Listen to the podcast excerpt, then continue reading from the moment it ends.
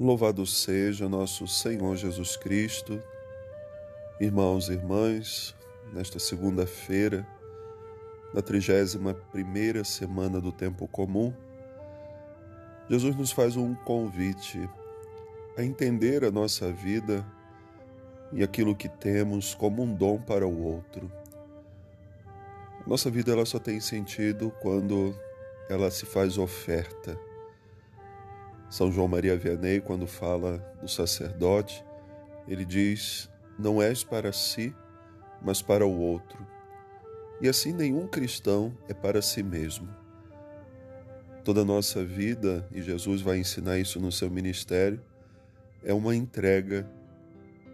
Sempre considerar o outro como aquele que deve ser alcançado pelo meu amor, pela minha misericórdia, alcançado por aquilo que eu sou chamado a fazer. Os diversos ministérios, diversos serviços na igreja, é sempre o outro. E Jesus fala hoje no Evangelho, é a conclusão de um momento em que ele vê pessoas procurando os primeiros lugares na festa e aquele dono da casa que não se importava com os mais humildes, aqueles que na verdade precisavam também estarem ali. E diz: quando deres uma festa, não convida os teus parentes, os teus amigos, porque depois eles vão te dar a recompensa. Pelo contrário, chama os doentes, os coxos, os aleijados, porque aqui nessa vida eles nada podem te oferecer. Mas Deus que vê a tua boa ação, te dará a recompensa. E é isso que às vezes nós não conseguimos entender.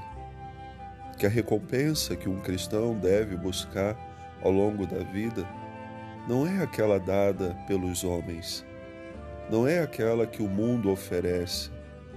São Paulo hoje nos fala também que nada devemos fazer por competição ou por vanglória, mas tudo devemos fazer reconhecendo o sentido da nossa vida cristã e, como dizia antes, uma oferta para os outros.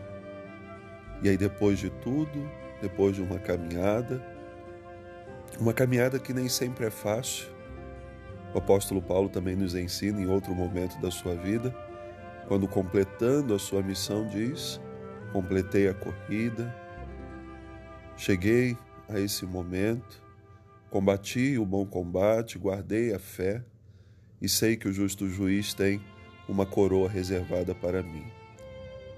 E é isso, meus irmãos e irmãs, que nós buscamos. A coroa que o Senhor tem reservada para cada um de nós. A recompensa que Ele quer dar a todos aqueles que lutam por um mundo mais humano, mais fraterno, aqueles que buscam ajudar na concretização do reino de Deus, transformando a vida das pessoas, sendo sinais desse Cristo que se preocupa com os mais pobres, com os indigentes, com aqueles que a sociedade muitas vezes vira as costas. A nossa igreja é a maior instituição de caridade no mundo. Podemos dizer isso, não é para se vangloriar, mas porque nós entendemos o Evangelho nós entendemos a preocupação de Jesus com os pobres, com os menores, com os doentes, com aqueles que precisam serem alcançados pelo amor e pela misericórdia de Deus que passa pela nossa vida. Quanta coisa a igreja já fez. E fez como? Através de homens e mulheres, nas suas inúmeras comunidades, se aproximando daqueles que talvez estavam já quase sem esperança. E um olhar, um abraço, um estender as mãos reacendeu de novo no coração de muitas pessoas o desejo de continuar a viver, de continuar a caminhar. Que o Senhor nos ajude sempre a sermos sinais desse reino que busca cada dia realizar boas obras, não se preocupando com os prêmios de agora, mas com a coroa com o prêmio que o Senhor tem reservado para nós lá no céu. Bom início de semana, Deus abençoe.